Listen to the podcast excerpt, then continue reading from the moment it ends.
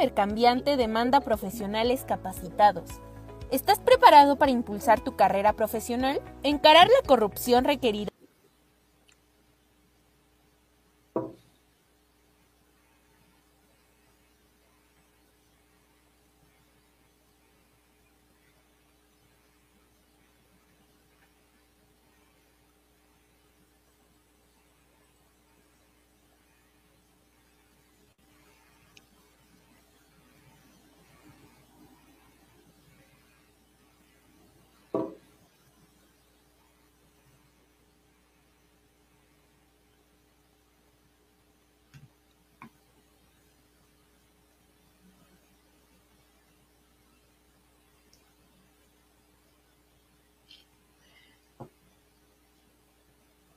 Bienvenidos, buenas tardes con todos.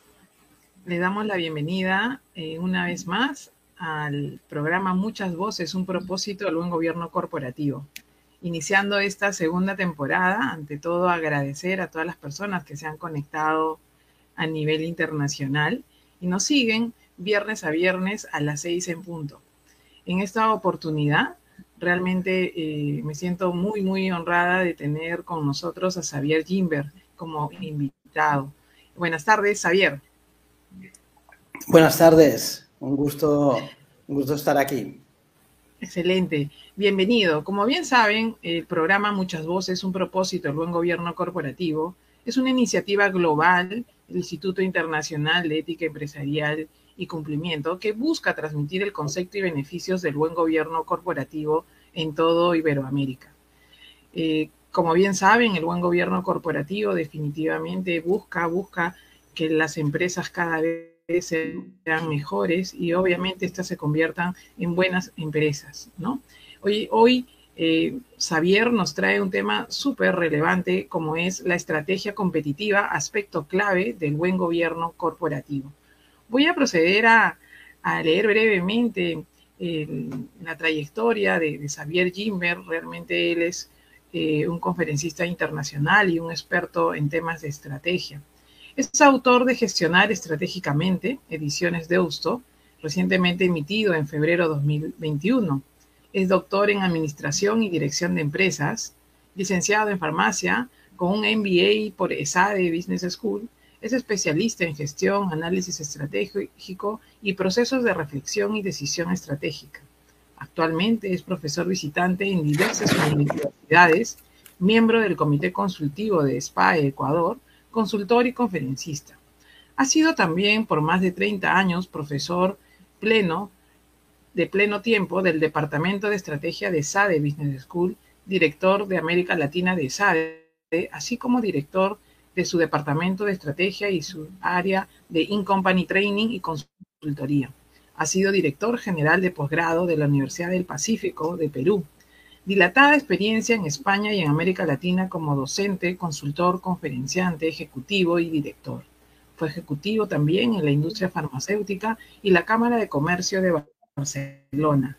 Antes de gestionar estratégicamente, escribió otros cuatro libros, así como numerosos casos y artículos en revistas de prestigio internacional como Harvard Business Review o Long Lunch Plan. Bueno, sin más, quiero dar nuevamente la bienvenida a Xavier y bienvenido Xavier, adelante. Muchas gracias, Giovanna. Vamos a hablar durante una hora aproximadamente sobre estrategia, ¿no? Estrategia que es algo clave, como bien has dicho, en el, en el gobierno corporativo. Y he escogido esta, esta fotografía inicial de, un avión que no, no ven nada, ¿no? Porque realmente estamos en una época así, ¿no? Yo creo que eso hay que tenerlo en cuenta al hablar de estrategia, ¿no? Estamos, estamos en una época en la cual mm, la disrupción es, es absoluta y es, y es total, ¿no? Por lo tanto, uno no sabe prácticamente cómo será el día de mañana. Puede pasar algo esta noche y mañana estamos en otro mundo, ¿no? Y estamos en esa disyuntiva, ¿no? Yo creo que para pensar en la estrategia hay que empezar pensando en la situación esta, que es la actual. Por lo tanto, en el menú de hoy, yo voy a partir de esto. Estamos en una época totalmente disruptiva, Por lo tanto, esto influye en la estrategia. Y influye en la estrategia de dos formas. Influye en el proceso de decisión, en la forma en que nosotros reflexionamos y decidimos, en todo ese proceso, influye también en el contenido de la decisión, sobre qué estamos decidiendo. Y vamos a ver en esta conferencia cuatro aspectos de proceso y cinco aspectos de contenido de la estrategia, pensando, repito, en que estamos en un momento totalmente disruptivo. En cuanto a proceso, vamos a hablar de la temporalidad, cuándo debo de pensar en la estrategia. Vamos a ver temas de organización que afectan en cuanto al proceso de pensar en la estrategia, temas de liderazgo y por último el tipo de proceso de decisión que podemos hacer hoy en día ah, teniendo en cuenta la disrupción en la que nos encontramos, la época disruptiva en la que nos encontramos. Respecto al contenido, en contenido Vamos a hablar de los aspectos más importantes del entorno y del interno que siempre hemos de tener en cuenta a la hora de decidir. Vamos a hablar de algo muy importante, tres aspectos muy importantes que influyen en la estrategia, como los valores, la misión y la visión. Vamos a hablar de la necesidad de estructurar para hacer frente a esta disrupción que tenemos hoy en día. Vamos a también hablar de modelos estratégicos como forma de, estructurarnos. Y por último, por último, viendo un modelo estratégico muy sencillo, mm, vamos a ver tres formas de tener la máxima innovación, la máxima ventaja competitiva, como es tener un océano azul, no tener competidores. A través de lo anterior llegaremos a esto. Este es un menú bastante, bastante eh, ah, digamos, eh, ambicioso, pero se puede, lo, podemos ver viendo solamente, obviamente, también lo, clave de cada apartado. Tanto vamos a empezar pensando que estamos en un momento totalmente disruptivo. Y las palabras turbulencia, disrupción, buca, no son de hoy. Hacía muchos años, muchos años, que pensábamos en estas palabras, que se oían estas palabras, que no todo el mundo decía que estábamos en entornos turbulentos, disruptivos, buca, mil nombres para lo mismo. Ah, pero realmente nosotros aprendimos lo que era una disrupción a partir de marzo del año pasado. Con mm, muy pocos días, sino pocas semanas, muy pocas, yo diría más días que semanas, en todo el mundo, con la pandemia, sufrimos una disrupción absoluta. Disrupción quiere decir, si vamos al diccionario, interrupción brusca de algo. Mm, fue una interrupción brusca de todo, ¿no? de la vida personal, de la profesional, del mercado, del sector, de todo. ¿no? Y en todo el mundo, fue de forma global. Esta disrupción, estar en una época disruptiva, influye en la estrategia. Influye en la estrategia porque la disrupción influye en el entorno de la estrategia de dos formas. Una primera, entorno de la empresa, ¿eh? una primera, el entorno tiene la máxima turbulencia en momentos disruptivos. ¿Qué quiere decir? Los cambios son bruscos, son repentinos, inesperados, totalmente impredecibles. Lo que decía antes, mm, nos vamos a dormir en una posición y el día siguiente ha pasado algo durante la noche y ya mm, estamos en otro mundo.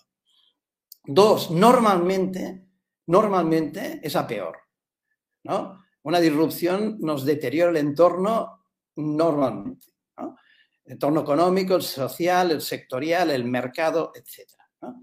Siempre hay excepciones, con la pandemia hubo, hubo rubros, hubo sectores que se beneficiaron, pero son muy pocos. Normalmente va peor todo. Y eso tiene cuatro efectos en la estrategia. Primer efecto, una mayor dificultad. Es obvio que si yo tengo que decidir la estrategia de la empresa, es obvio que es mucho más difícil en momentos con esta situación. Es mucho más difícil, pero es mucho más necesario porque, porque he de tomar una decisión. Mm, viene la pandemia, cambia absolutamente las reglas del juego, del sector, del mercado, del, país, de, de, la economía, de todo, yo no puedo hacer lo mismo que hacía, he de tomar una decisión. Por tanto, más difícil, pero más necesario. Y para que aún sea más complicado, la decisión tengo muy poco tiempo que para, tomarla. Con lo cual se magnifica la dificultad. Yo tengo de, decidir cuando hay una disrupción rapidísimo, rapidísimo. Eh, para mí, la conclusión de estos, tres, de estos tres factores es que la estrategia ya hoy en día es un proceso permanente. Y es un proceso permanente no porque permanentemente tenga que tomar decisiones, es permanente porque en cualquier momento puede pasar algo que me haga tomar una decisión. Por eso es permanente. Por eso la atención tiene que ser permanente. Si pensamos en la organización, es obvio, es obvio que el directorio es el responsable de la estrategia. Los accionistas, represados en el directorio, son responsables de la estrategia. Por delegación puede el CEO, el director general, también tener esa responsabilidad, pero es por delegación. Por lo tanto, es obvio que ahí radica la responsabilidad de la estrategia. Pero el directorio, el CEO o el director general no pueden estar en una torre de marfil aislados del mundo, porque les va a faltar información, van a tener que decidir bastante a oscuras.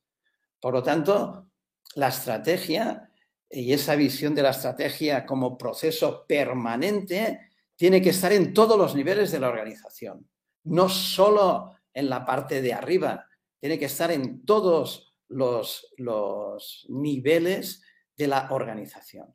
Entre otras cosas, porque todos los niveles tienen que estar atentos al entorno. Todos los niveles tienen que estar ¿no? mirando qué está pasando en cada momento. Y mucha información del entorno de la empresa está en niveles medios o en niveles bajos de la organización. Por ejemplo, un técnico puede ver que una nueva tecnología está apareciendo un experto funcional o un, por ejemplo, un, comercial puede ver que el cliente está cambiando. Un comercial puede ver también que el, competidor está haciendo cosas distintas de las que hacía, etc. Toda esta información es muy importante para que al final el directorio, el CEO, el director general tomen la decisión estratégica es una información que no puede perderse. Por eso toda, toda la organización tiene que estar involucrada y toda la organización tiene que estar mirando al exterior. La innovación y el aprendizaje, por lo tanto, deben estar en la cultura de la organización. me gusta mucho esta fórmula de G por G, que es de un, es un americano, se llama Dave Ulrich. Él dice, para que una, una organización innove, para que una organización aprenda, obviamente tiene que generar conocimiento, pero también tiene que generalizar conocimiento. Si solo se genera, pero no se generaliza, pues no se va a innovar, no se va a aprender. Por lo tanto, todos los niveles de la organización han de estar implicados en la estrategia, ¿eh? para siempre estar mirando, estar atentos al exterior. Y la estrategia, en definitiva, tiene que ser un constante proceso, por lo tanto, de información y análisis, arriba abajo, abajo arriba, para al final tomar decisiones. Porque siempre, como hemos dicho, lógicamente la responsabilidad tiene que ser del directorio, del CEO, del director general. También otro punto es la estrategia solo es un triángulo, perdón, un vértice de un triángulo. Muchas veces se dice la estrategia ha fallado y no es cierto. Ha fallado otras, otro de los dos otros vértices de este, de este triángulo. Por ejemplo, ah, la estrategia puede ser muy, muy bien diseñada, pero puede pasar que sea la organización, la estructura que no está acompañando esa estrategia. que no está adaptándose a esa estrategia. Como decía Mintzberg, la estrategia es una pierna, la estructura, la organización es otra pierna. Si yo avanzo una pierna, si yo cambio la estrategia, he de cambiar la estructura, he de adaptar la estructura a esa estrategia. En ocasiones la estrategia, repito, está bien, está bien diseñada, pero es la organización la que no se ha adaptado. Si yo diseño una estrategia y mi organización no se puede adaptar a esa estrategia, pues eh, seguro que va a, fracasar. Por estructura, por organización, entiendo eh, todos los procesos, las redes de jerarquías y relaciones, el personal, la tecnología, la infraestructura, el resto de capacidades, la cultura. Todo eso debe adaptarse a la estrategia. Si no, no va a funcionar. El tercer vértice de este triángulo es el liderazgo. En muchas ocasiones, o en algunas ocasiones, es el líder el que falla al no saber implementar esa estrategia. El líder no sabe motivar, no sabe liderar, no sabe estar ahí en los momentos difíciles, no sabe comunicar. Y es él el que falla. Mucho más, mucho más en momentos de extrema de extrema ah, disrupción, de extrema incertidumbre. Entonces, como cuando baja la marea ¿no? y se ve quién lleva bañador y quién no lleva bañador. Tanto el líder, una importancia enorme en, este, en estos momentos. Ah, necesitamos líderes, por lo tanto, honestos, responsables, apasionados, sin pasión no hay, no hay excelencia, resilientes, sobre todo en, momentos como los actuales, con capacidad de diálogo, con carisma, con humildad, con visión, con pensamiento estratégico, que sepan escuchar, que comuniquen bien, que motiven, que transmitan confianza. Tiene este tipo de líderes, pues la organización no va a funcionar, porque repito, son los tres. Solo que falle uno de estos tres vértices, la organización no va a funcionar y repito, mucho más importante en momentos disruptivos el papel del líder. Porque al final también no nos engañemos, ¿quién decide la estrategia quién decide la estructura? Pues el, líder. En cuanto al proceso de decisión estratégica, ah, sin duda, sin duda, eh, hay un proceso de decisión estratégica que es mucho mejor mucho mejor que los demás. Sin duda, que es la planificación. ¿Cómo planificar? No hay nada para decidir. Porque si yo planifico, esto implica mucho análisis, mucha información, mucho debate, mucha discusión, es formal, es estructurado, le dedicamos mucho tiempo. Si yo planifico, por ejemplo, en una primera etapa yo pienso en el macroentorno, pienso en cómo está la economía, cómo está el tema político, etcétera, etcétera. Y concluyo. En otra etapa, después de unos días, nos volvemos a reunir el, equipo directivo y pensamos, por ejemplo, cómo está el mercado, cómo están los clientes, los diferentes segmentos, a dónde voy, qué, valoran, qué creo que van a cambiar en el futuro en cuanto a valoración, etcétera, etcétera. Y concluyo. Después de otros días nos volvemos a reunir todos y volvemos, por ejemplo, a pensar en el sector en la competencia y qué está haciendo, qué espero que, creo que va a hacer, etc. Y también concluimos. Y después de unas cuantas etapas, habiendo visto todos los aspectos clave estratégicos, después de mucho tiempo, decido. no hay nada mejor que esto. No hay nada mejor que planificar pero estamos en un entorno disruptivo. En un entorno disruptivo, de repente pasa algo totalmente inesperado. Estalla una pandemia, puede haber un atentado grande como el 11S, puede haber un tsunami o un terremoto, un terremoto como que el competidor innove de repente, ¿no? Como que el, cliente cambie, como que se hunda la economía, que haya una nueva tecnología, una nueva regulación, un presidente del país inesperado. Mm, de repente y cambia todo. Y nos quedamos con una cara así, mm, de, atónitos. Y hemos de decidir, Y hemos de decidir muy rápidamente, como hemos dicho ya al inicio, muy rápido. Si pasa cualquier tema de estos disruptivo, decidir rápido. Y no hay tiempo para la planificada. Y entonces hemos de ir al extremo opuesto de la planificada, lo que se llama la estrategia emergente. Pasa algo, reacciono, pasa algo, reacciono. Y la emergente es, repito, totalmente lo contrario. Es informal, es intuitiva, respuesta rápida. Nos vamos directamente a la decisión, directamente. No hay tiempo para todo esto que hacíamos en la planificación. Y no hay tiempo porque necesitamos una respuesta rapidísima. En momentos de disrupción, por lo tanto, es lógico mucho más emergente, mucho más estrategia emergente, mucho más decidir rapidísimamente. Lógico. Lo cual es una pena. Lo cual es una pena porque la estrategia planificada me estructura. La estrategia planificada me da un conocimiento enorme. La estrategia planificada me deja claro que es clave del entorno y del interno para mí.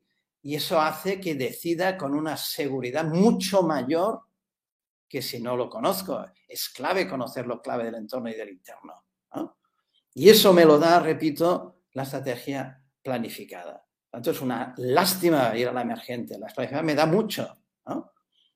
Esto ya lo decía hace más de 60 años eh, Eisenhower, el que fue presidente de los Estados Unidos. Él decía, los planes son inútiles, pero la planificación lo es todo, en el sentido de que, hombre, un plan, un plan estratégico, aunque sea 10 años, me puede durar dos días. Para dos días si pasa algo disruptivo que me cambia absolutamente las hipótesis sobre las cuales yo formule ese plan estratégico.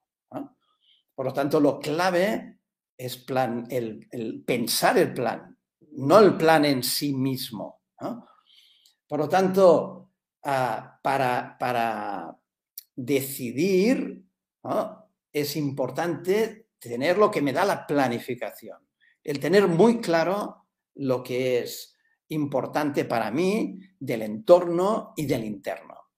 Porque si yo decido y no sé lo que es clave para mí del entorno y del interno, es como estar manejando en una carretera en plena noche, muy oscura, sin luna, con muy pocas, como un carro con muy poca luz, y teniendo que ir muy rápido, porque hoy en día se tiene que decir muy rápido, Una carretera de curvas, rápido, noche, poca luz. Lo, normal es que tenga un accidente. Lo normal es que no decida bien.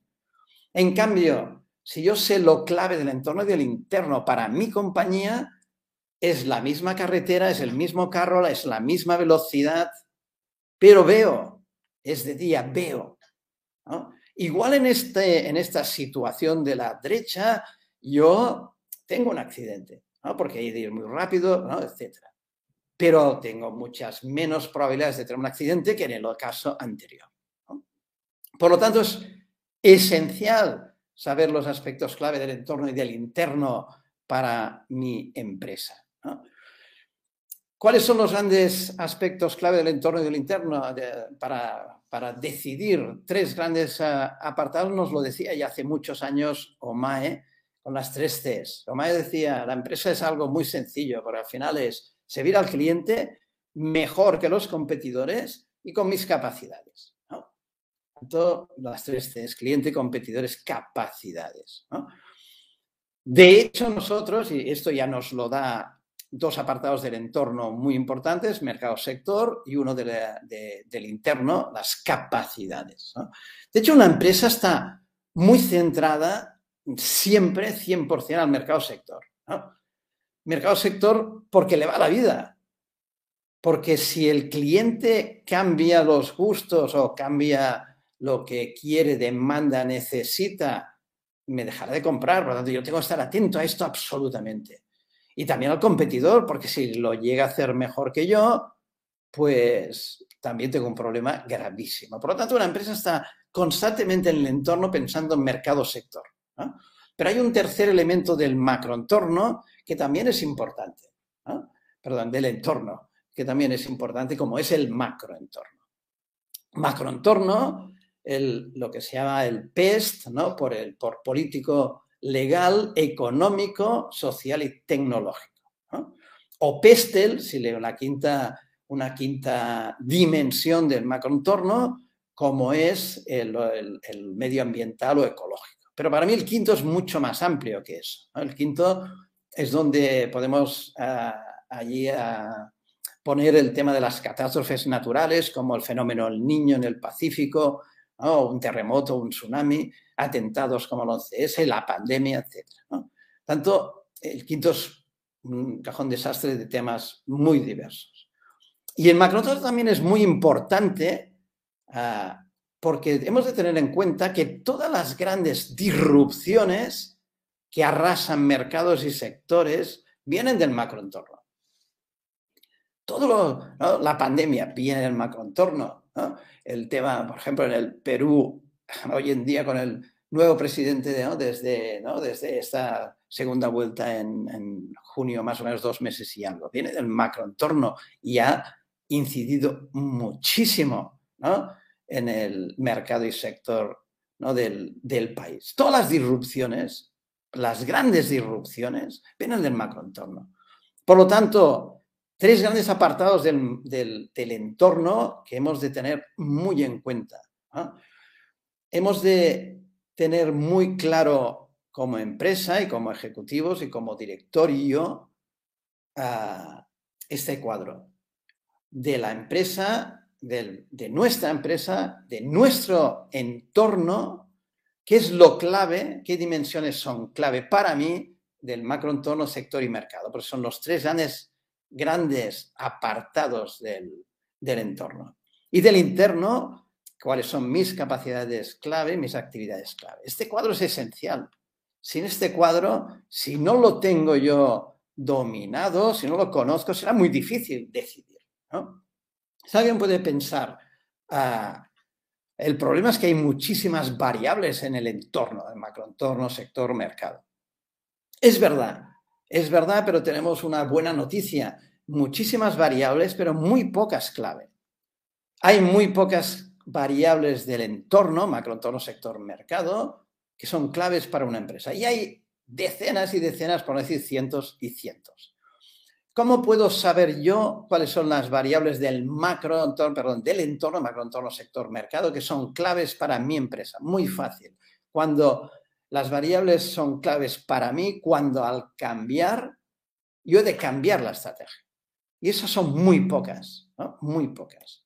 Lo mismo pasa en la empresa, en el interno. La empresa hace muchas actividades, tiene muchas capacidades, etc. Pero también muy pocas son clave. El saber cuáles son las claves lo dejo para la segunda parte de, esta conferencia. ¿no?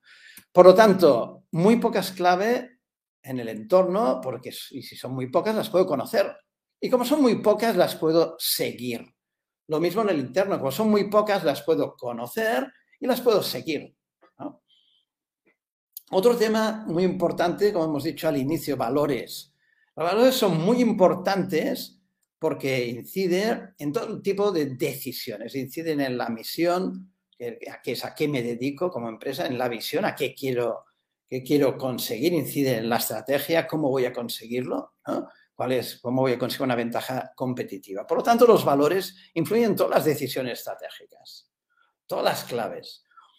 Si yo soy, si yo soy uh, agresivo, conservador, si yo soy ético, no soy ético, si yo soy paternalista o no, etcétera, etcétera, etcétera. Tomaré decisiones muy diferentes, ¿no? porque eso me influye, está en la base. Por eso dos personas con las mismas capacidades y la misma información toman decisiones diferentes. Todos tomamos decisiones diferentes porque tenemos valores diferentes. Por lo tanto, los valores nos influyen en las decisiones y lo hemos de saber, sobre todo en momentos disruptivos que decidimos muy rápido, que somos influidos por nuestros valores. Pero también hemos de pensar que los valores influyen en la percepción que tenemos del entorno.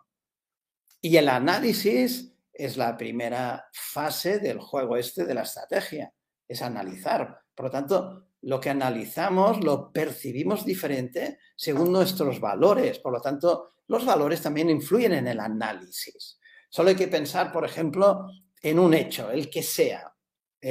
pasa un hecho y nosotros podemos ver dos periódicos que tienen dos ideologías distintas, el mismo hecho, lo leemos en uno y lo leemos en otro y parecen dos opuestos, porque cada uno lo interpreta según sus valores. Por ejemplo, en las elecciones americanas hace casi ya, hará casi un año de aquí poquito, de un par de meses o tres, hará un año. Aún se dice que la mitad del electorado republicano piensa que fue un fraude la última elección. Como la mitad del... Y se presentaron 86 demandas en 86 juzgados diferentes de los estados más, más competidos en las elecciones. Y los 86 jueces dictaminaron que no hubo ninguna, ninguna, ah, ninguna, ningún fraude.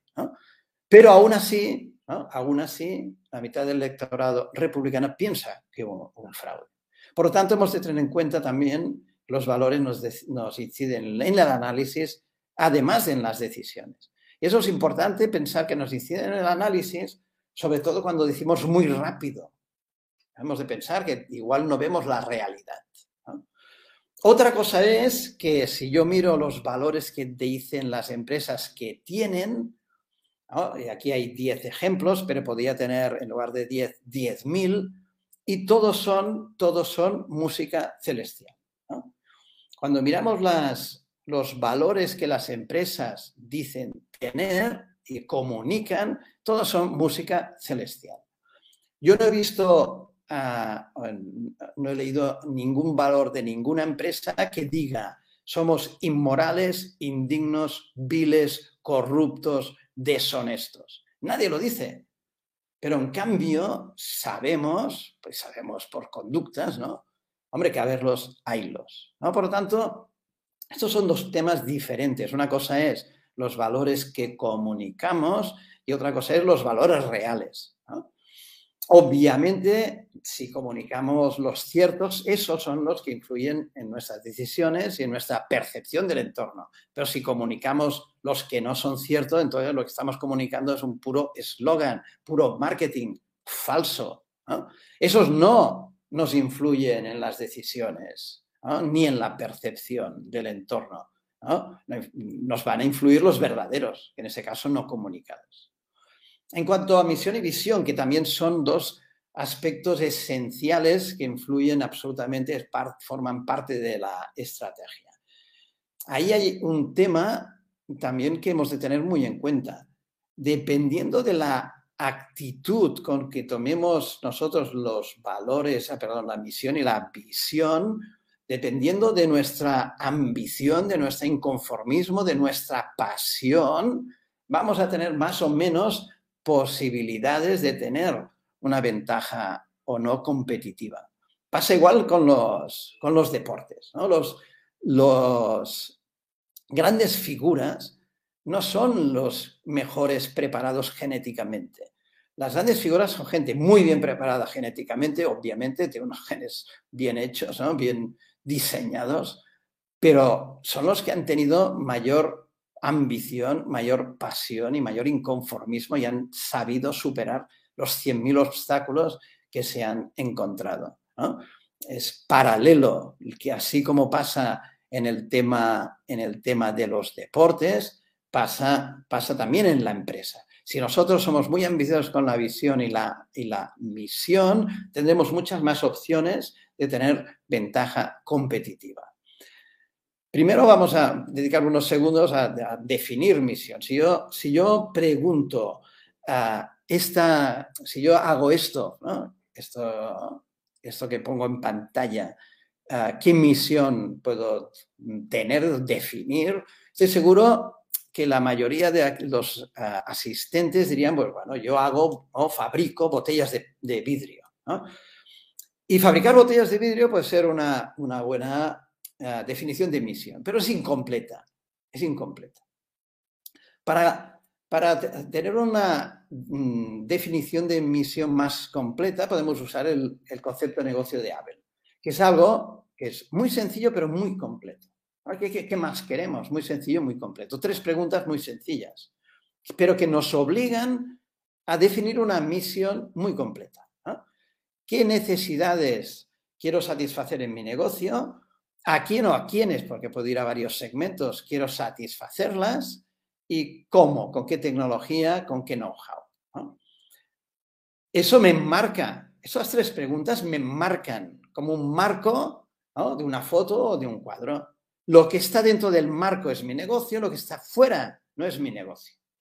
Me marcan, me obligan a definir muy, muy completo. También la misión, además de como un marco, la puedo ver como un cuadrilátero, porque es, me está definiendo con quién me voy a pegar.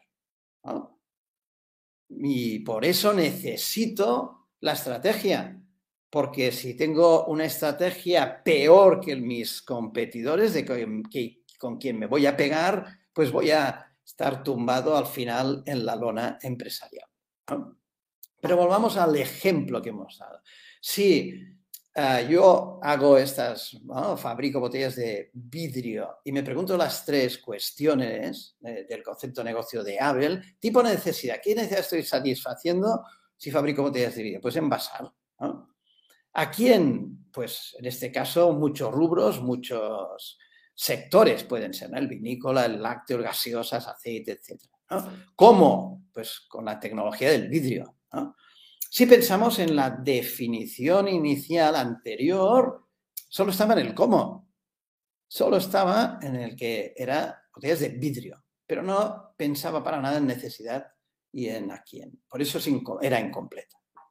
Por tanto, el concepto de negocio de Abel me fuerza a tener una misión muy completa, pero además me da tres opciones de cambio de misión, de pensar en la misión. Si yo domino la tecnología del vidrio, pues por ejemplo yo puedo pensar, además de envasar, me puedo dedicar a decoración porque domino el vidrio. Y si envaso, puedo pensar, hombre, además de, en cuanto a quiénes, a los segmentos, además del vinícola, lácteo, gaseosa, etcétera, podría ir a otros, por ejemplo, el cosmético, el farmacéutico. Y si yo pienso al revés, que me dedico a envasar, en cuanto a tecnología, también podría pensar, hombre, ¿por qué no voy con, con la tecnología del plástico, además también de la del vidrio? Por lo tanto, me, me obliga a definir muy bien mi misión y además me da opciones de cambio. Y además, la misión es la primera opción de conseguir un océano azul, de no tener competidores sobre todo si soy ambicioso, ¿no? como decía antes. Normalmente estamos, todas las empresas, en océanos rojos. Estamos en océanos rojos de la sangre que hay por la competencia que tenemos. Entonces se trata de dejar nuestro océano rojo de, de absoluta competencia y no es un océano azul.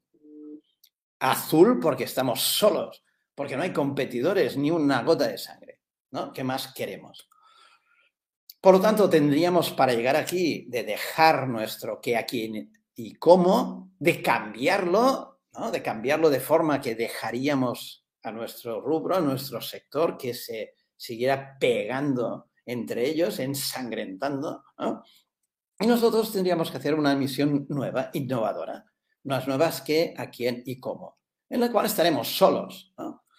Por ejemplo, lo que han hecho durante la historia, estos son ejemplos, hay muchos más, estas empresas. Las empresas hicieron eso, dejaron su qué, a quién y cómo, dejaron su rubro, hicieron un qué, a quién y cómo nuevo, innovador. Todo dura lo que dura. Eso también caduca una misión innovadora. La, misión de Dell caducó y hace tiempo.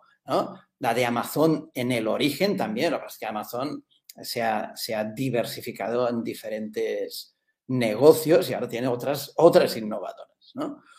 Swatch, por ejemplo, Swatch innovó en el cómo. Fue el primer reloj, nadie, nadie en relojes pues tenía vidrio, ah, perdón, vidrio, tenía plástico, ¿no?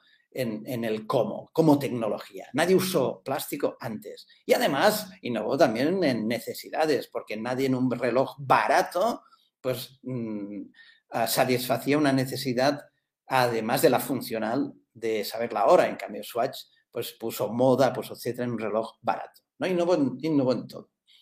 el más conocido Circo del Sol, ¿no? Un circo no es un circo. Le saca los animales, le saca las grandes figuras como los domadores, le pone arte, le pone ballet, bla, bla.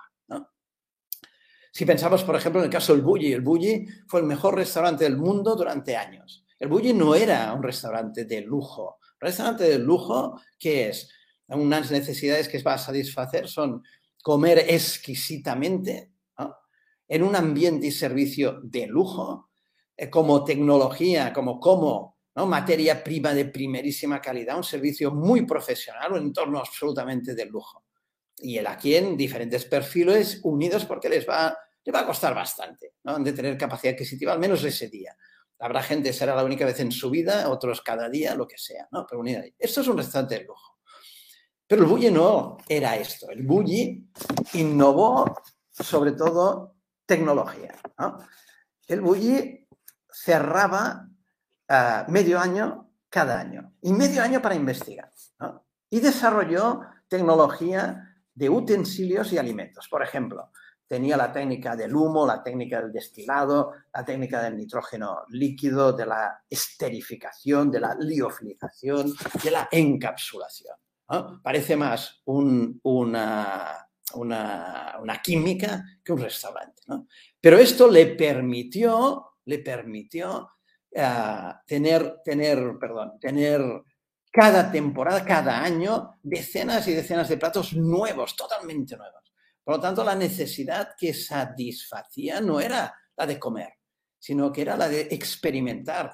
Las personas que querían ir al Bulli, tenía más de dos millones de lista de espera, era porque querían experimentar, no querían, querían experimentar a través de la comida, pero experimentar.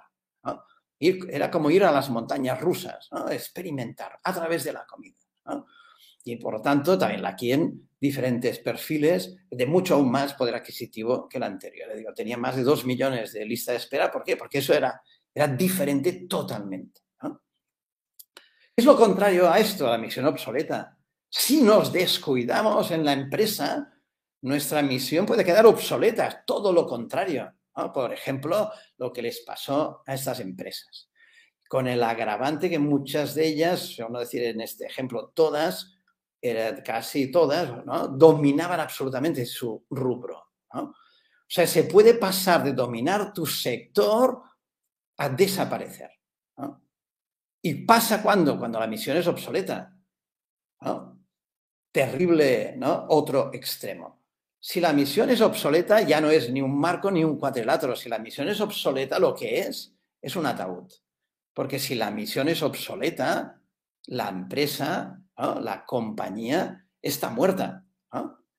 Por lo tanto, hay que reaccionar antes de que la misión se vuelva obsoleta. Si se vuelve obsoleta, no hay nada que hacer. ¿no? Estás muerto como empresa. ¿no? Y muerto, por mucha transfusión, no se arregla. Visión. Visión también es algo Ah, esencial como concepto. ¿no? Visión es, esencial porque nos da dirección. La visión es lo que quiero ser y no soy. ¿no? Nos da eh, sentido, nos da dirección y nos ha de dar motivación. ¿no? Por eso la misión, visión, perdón, con, con B baja, ha de ser un reto, un reto que no sea utópico, ¿no? porque nos vemos de creer. Y eso es muy importante porque, como hemos dicho por mucha capacidad que tengamos, si no tenemos pasión, nunca llevaremos a la excelencia. Hemos de tener pasión en la empresa para llegar a la excelencia. Si no, nunca vamos a llegar. Y pasión se ha de tener, como ya hemos dicho, en toda la organización. No, solo en los cuatro de arriba y los demás riéndose de la pasión de los cuatro de arriba. Y cuando yo hablo de visión, siempre me viene a la cabeza William Blake. William Blake fue un poeta, un pintor y un grabador inglés que nació hace más de 250 años. Pero, pero aunque sea más de 250 años, de su, de su parte de poeta, tiene, tiene, tiene algo que nos, para mí es la mejor definición de visión, que no creo que él lo pensara, pero tiene proverbios de su producción, algo que se llaman los proverbios del infierno, y hay uno que dice, lo que hoy es evidente, una vez fue imaginario. Para mí esto es la máxima definición de visión. Porque si le damos la vuelta, Porque si pensamos, si pensamos lo que, todo lo que vemos hoy evidente, alguien lo imaginó, sean productos, sean servicios, etc. Pero si le damos la vuelta y decimos que nosotros y pensamos que nosotros podemos hoy pensar en algo, perdona, algo que es imaginario hoy, ¿no? Y será evidente en el futuro, eso es la máxima definición de visión. Hemos de imaginar hoy algo que mañana será evidente. Eso es visión. Y eso en el extremo nos lleva a gestionar versus crear. Obviamente nosotros como empresa hemos de gestionar, porque si no gestionamos no llegaremos al mañana. Pero paralelamente los excelentes ejecutivos, directorio, etcétera, crean paralelamente. Porque si yo gestiono, estoy explotando mi negocio, pero si yo creo, estoy explorando mi negocio. Estoy pensando en el nuevo modelo cuando el, que hoy en día está en vigor se acabe. Estoy pensando en nuevas necesidades de los clientes, nuevas formas de satisfacerlos, etcétera, etcétera.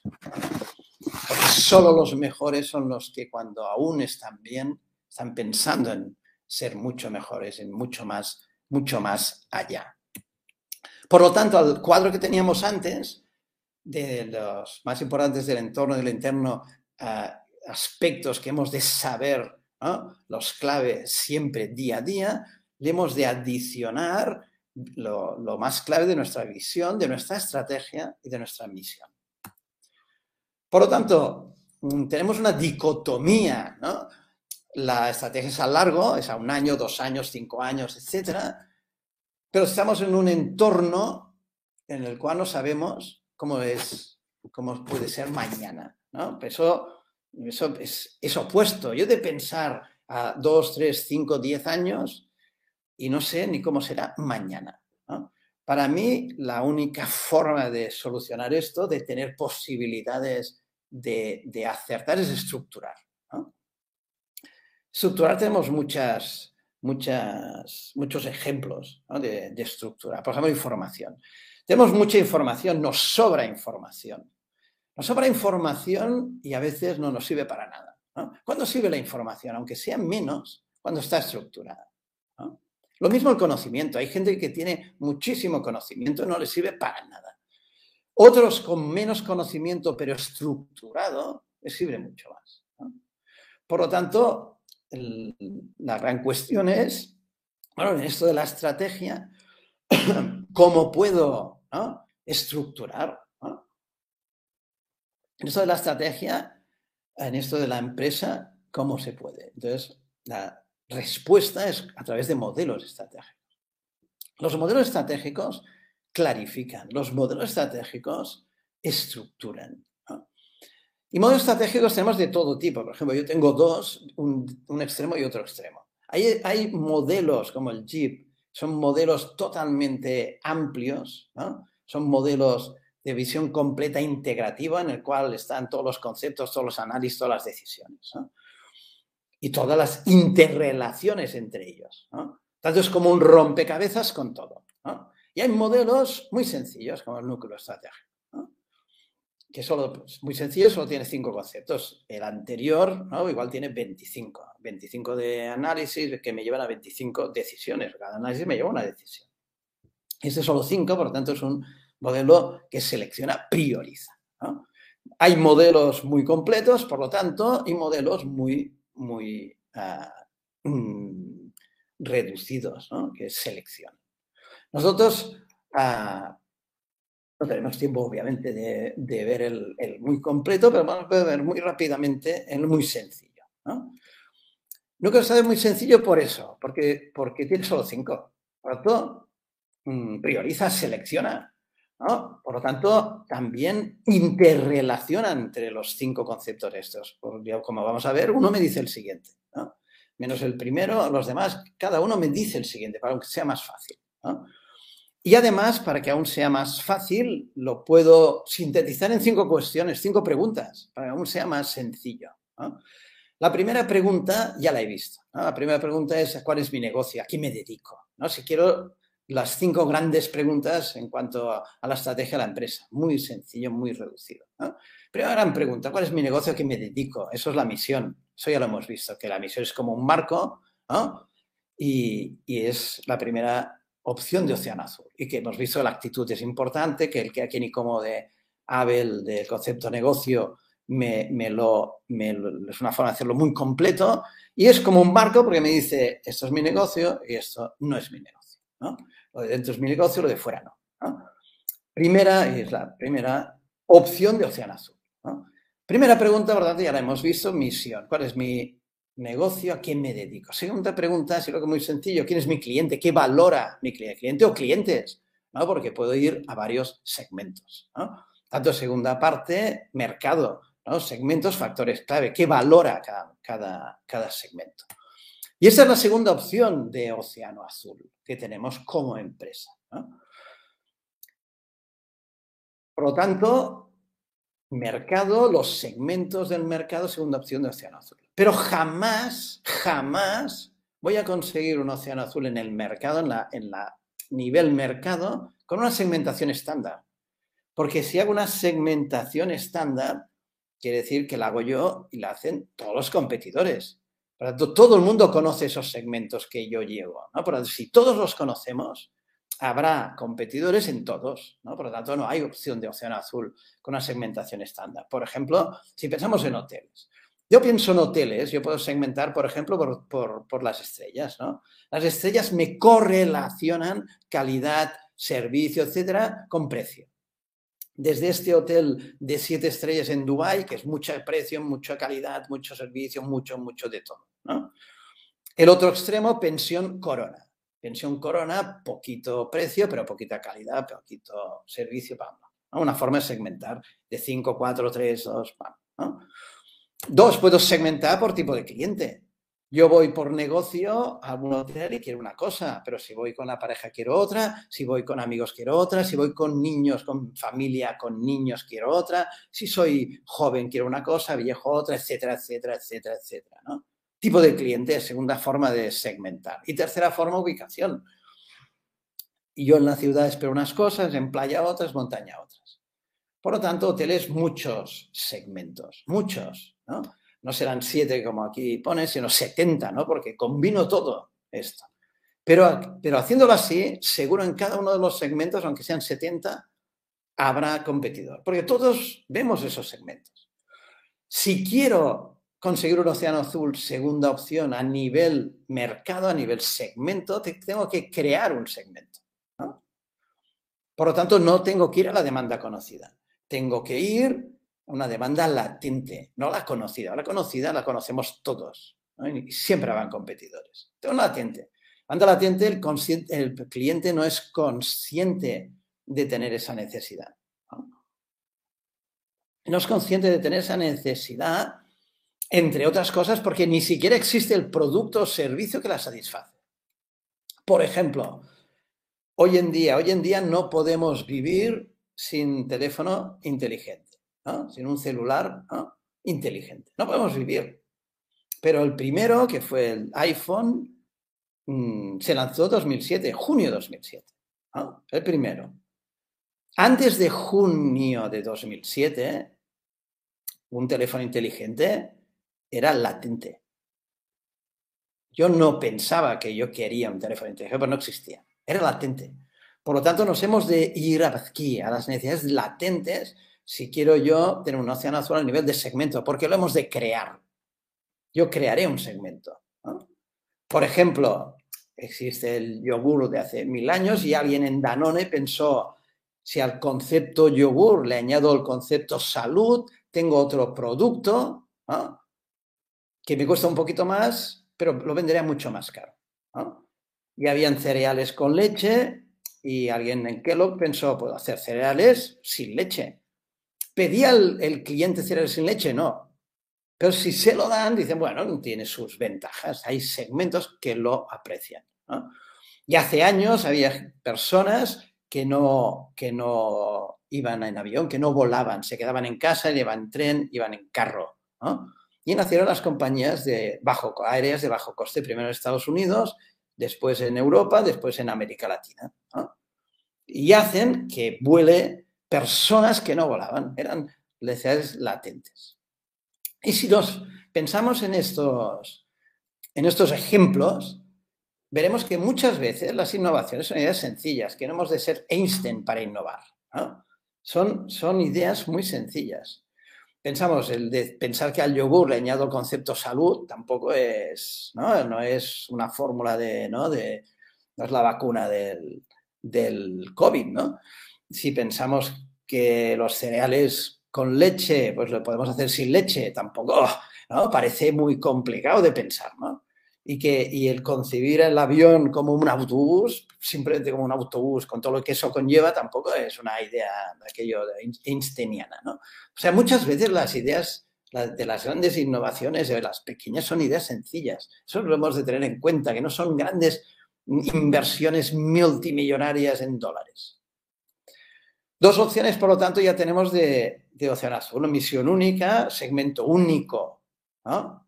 Dos opciones hemos visto diferentes ah, ejemplos de cada opción. ya tenemos, ya, y ahora ya vamos acabando, dos de las cinco. ¿Cuál es mi negocio? ¿A qué nos dedicamos? Primera gran pregunta, si lo quiero muy sencillo, misión. Segunda, ¿quién es mi cliente? ¿Qué, qué valora? ¿Cliente o clientes? Y esto me dice el siguiente, a partir de ahora cada, cada una de las preguntas me dice la siguiente, cada uno de los conceptos me dice lo siguiente. ¿Qué me dice el mercado? El mercado me dice la estrategia la siguiente pregunta es cuál es mi estrategia. Pero es que el mercado me dice la estrategia. El mercado es un menú de posibilidades estratégicas. Yo tengo siete segmentos, tengo siete opciones de estrategia. Yo tengo 70 segmentos, tengo 70 opciones de estrategia. Por ejemplo, yo voy a este segmento como empresa y este segmento valora calidad, tecnología, marca como factor clave.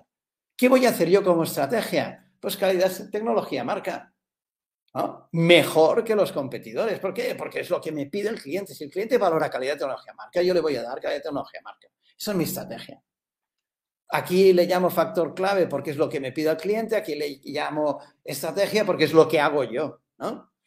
Voy a otro segmento también y este segmento pide innovación, diseño. ¿Qué voy a hacer yo como estrategia? Pues innovación, diseño, que es lo que me pide el cliente. El mercado me dice la estrategia lo que mi cliente valora es lo que le tengo que dar. Él me está diciendo la estrategia.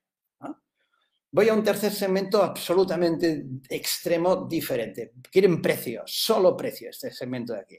Si solo quiere precio, ¿qué voy a hacer yo? Voy a hacer dimensiones de coste para que me cueste muy poco y le pueda dar el precio.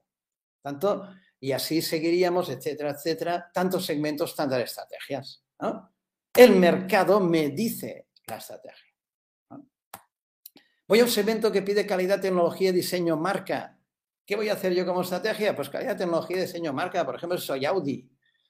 La estrategia de Audi es calidad, tecnología, diseño, marca. ¿Por qué? Hombre, tiene opciones, tiene temas de costes también, ¿no? Algunos, ¿no? Pero lo clave, perdón, lo clave, calidad, tecnología, diseño, coste. ¿no? Porque es lo que le pide el cliente. Aquí además mm, hay muchos segmentos no solo uno, porque aquí hay personas de 50 años y personas de 25. Personas con cinco hijos, personas con cero, personas que le gusta la montaña personas que no, Pero la lógica es la misma, el mercado me dice la estrategia.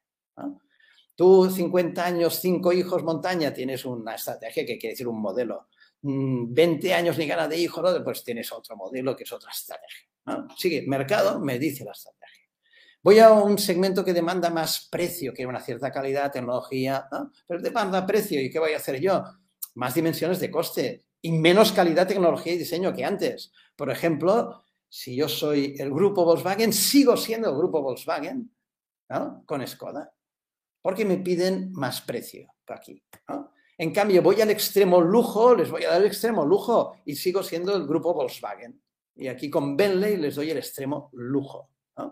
Por eso el grupo Volkswagen tiene muchas marcas, porque va a todo el mercado. Como Accor en hoteles. Accor en hoteles quiere ir a todo, a todo, el, perdón, a todo, a gran parte del mercado, no a todo, a gran parte. Y tiene hoy en día 37 cadenas, Accor, 37. ¿Por qué tiene 37 cadenas? Porque quiere ir a 37 segmentos. Y cada cadena de hoteles es una estrategia que va a un segmento determinado. Desde los que valoran más el precio con Ibis, por ejemplo, hasta el extremo lujo, lujo, por ejemplo, con Sofitel. Y un poco menos con Swiss Hotel, etcétera, etcétera. ¿Por qué tiene tantas cadenas? Porque tiene muchos segmentos, muchísimos segmentos. Por lo tanto, cada estrategia va, ¿no? encaja con un segmento. Tanto, ya tenemos tres de las cinco. ¿Qué me dice la estrategia? Pues la estrategia me dice algo muy importante interno. La estrategia me dice qué actividades son clave, lo que veíamos hace un tiempo. Hay muchas actividades, muchos departamentos, muchas áreas en la empresa, pero claves, claves muy pocos. Pues la estrategia me dice cuáles son mis actividades clave. ¿Dónde me juego la estrategia? Me juego la estrategia en muy pocas áreas, muy pocas actividades, muy pocos departamentos. Y tenemos muchos. ¿Qué me lo dice la estrategia? ¿Cuál área, qué, cuál actividad va a ser clave? La responsable de realizar esa dimensión estrategia que, que para mí es la estrategia. Y eso es muy importante, ¿no? Eso es muy importante porque si tengo muchas actividades y me la juego muy pocas, en esas son las que tengo que ser bueno, no en todas, porque nadie puede ser el mejor en todo. Nadie puede ser el mejor en todo. Tanto muchas áreas, muchas actividades, muy pocas claves, una, dos o tres. Por lo tanto, habrá muchas más, la mayoría que no son claves. Debemos ser las mejores en esas pocas claves esa una, esa dos o esas tres. En el resto no necesitamos ser los mejores, porque repito, ¿quién puede ser el mejor en todo? ¿Quién? No, necesitamos, la buena noticia, no necesitamos ser el mejor en todo. Me dice la actividad clave, la dimensión estratégica, la estrategia que, tenga yo clave. Por ejemplo, una dimensión estratégica clave para mí, en mi estrategia, es tecnología. ¿Qué área normalmente va a ser clave? Pues I más D, porque I más D es la responsable que yo tenga tecnología. Mi dimensión clave es calidad. ¿Cuál actividad puede ser clave? Pues operaciones. Porque si operaciones la responsable de la calidad, será clave operaciones. Si más D responsable de la calidad, será clave I más D. Depende de en qué se basa esa calidad. Si mi dimensión estratégica clave es marca, pues obviamente marketing va a ser la actividad clave, porque marketing es responsable que la marca esté bien posicionada, bien conocida, bla, bla, bla, bla. La estrategia me dice la actividad clave. Con una excepción, puede haber dimensiones que son muy importantes, que son claves en mi estrategia, pero que no hacen clave ninguna actividad. Por ejemplo, cobertura. Cobertura para, para McDonald's y similares es clave el dominar el mercado en el sentido de tener muchas tiendas, muchos establecimientos, es clave para McDonald's. Pero eso no hace clave ninguna actividad, ninguna. Porque no es que sea clave el establecimiento, lo clave es tener muchos establecimientos. Por ejemplo, I más D. Ay, perdón. Por ejemplo, economías de escala. Economía de escala es una dimensión clave porque da una capacidad brutal de una, a una empresa respecto a otra en costes. Mi coste unitario es mucho menor en las actividades que yo soy mucho mayor por tamaño. ¿no? Pero eso no me hace clave en ninguna actividad porque si yo tengo un tamaño mucho mayor que el resto de mis competidores, yo tendré economías de escala tanto en I D, como en compras, como en operaciones, como en marketing, como en ventas, en todo. Es, una es una estrategia, dimensión estratégica clave que no me hace clave ninguna actividad. Por ejemplo, mi estrategia es innovación, diseño, tecnología, marca. ¿Qué actividades serán clave? Pues I D, por innovación, tecnología, diseño, por diseño, marketing, por marca. Por ejemplo, si soy Apple. Apple es innovación hasta hoy en día, el primero la tableta, el primero el teléfono inteligente, el primero, el primero. Mm, todo el mundo aprecia Apple por el diseño, si no tiene tecnología, no tiene los anteriores, y vemos este logo y decimos esto es innovación y esto es diseño. Por lo tanto, ¿dónde se la juega Apple? Y más de diseño marketing. Ha de ser el mejor del mundo en I más de diseño marketing. El día que no sea el mejor en I más de diseño o marketing, tendrá un problema enorme, enorme.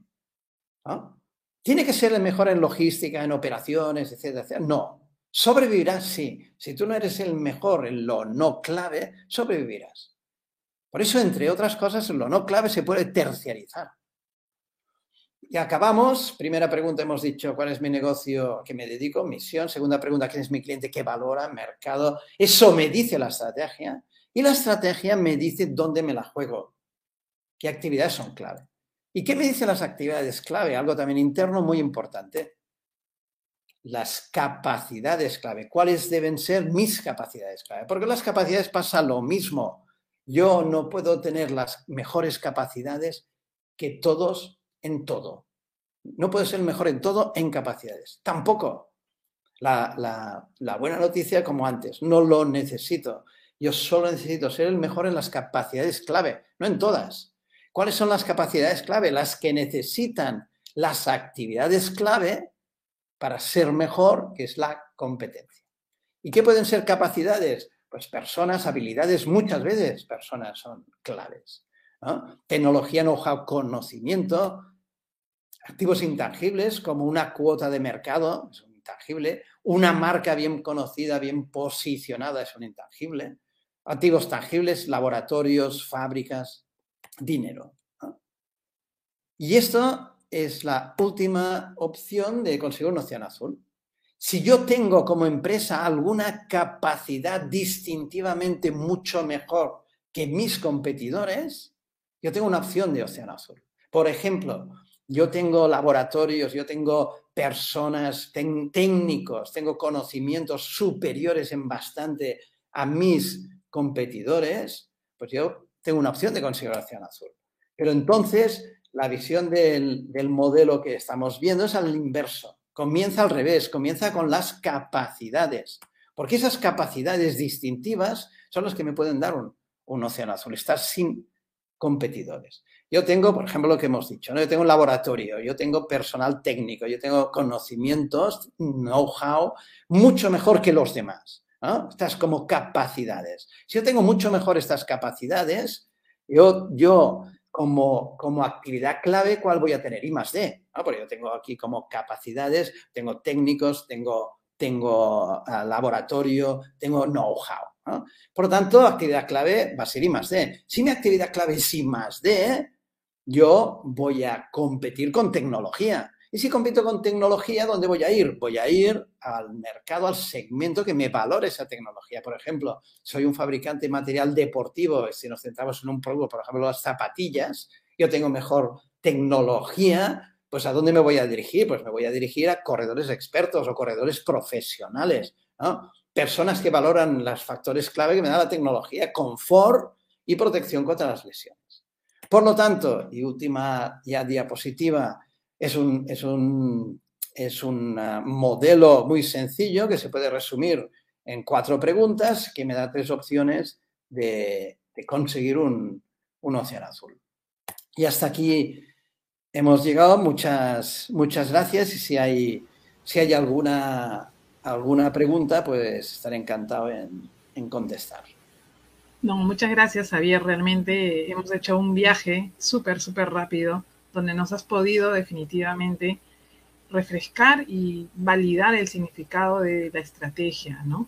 Y como base fundamental, definitivamente el tema de los valores. Qué importante realmente todo lo que has podido mencionarnos, más aún ahora en tiempos definitivamente disruptivos, en tiempos volátiles, donde definitivamente no sabemos lo que pueda pasar mañana. Creo que lo has definido muy, muy bien. Y sí, hay algunas preguntas. Una pregunta muy interesante de Rogelio. Rogelio, buenas tardes. Y nos dice,